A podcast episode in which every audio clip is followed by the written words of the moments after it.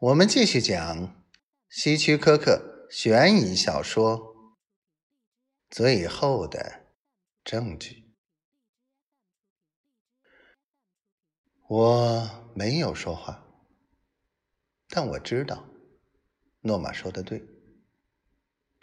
两天前，当我离开大厦去布兰特伍德时，我遇见了麦克斯威尔·戴维斯。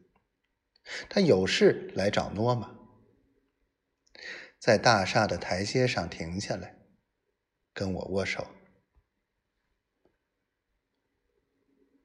小伙子，别对我不满，他说：“你要理解，我只是在挣自己的那份钱。”他是一个身材高大、热情洋溢的人。眼角布满了亲切的皱纹，说话带着南方口音，举止像个旧式的南方贵族。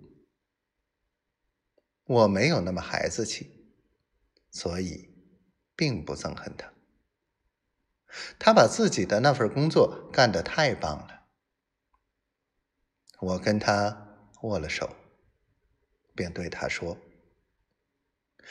撇开个人的情感不论，我认为他可能是当今世界上最杰出的辩护律师。诺玛还在说：“我不想让泰森过来，为了避免引起讨厌的曝光，我们已经决定这段时间不见面。”这真让人感动，我回答说：“我要泰森在场，就这么定了。如果你告诉他嘴巴严点天黑后悄悄过来，那就不会被人发现了。好吧？”他同意了，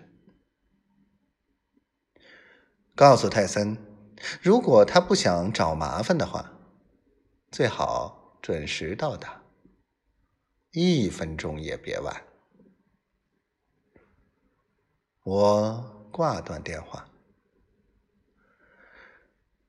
第二天晚上六点四十五分，我站在一个小电影院的售票间，跟售票员多里聊天。我选择那家电影院。是因为就在我父亲死前几个月，他买了这个电影院的股票，因此我认识这里的工作人员。更重要的是，他们认识我。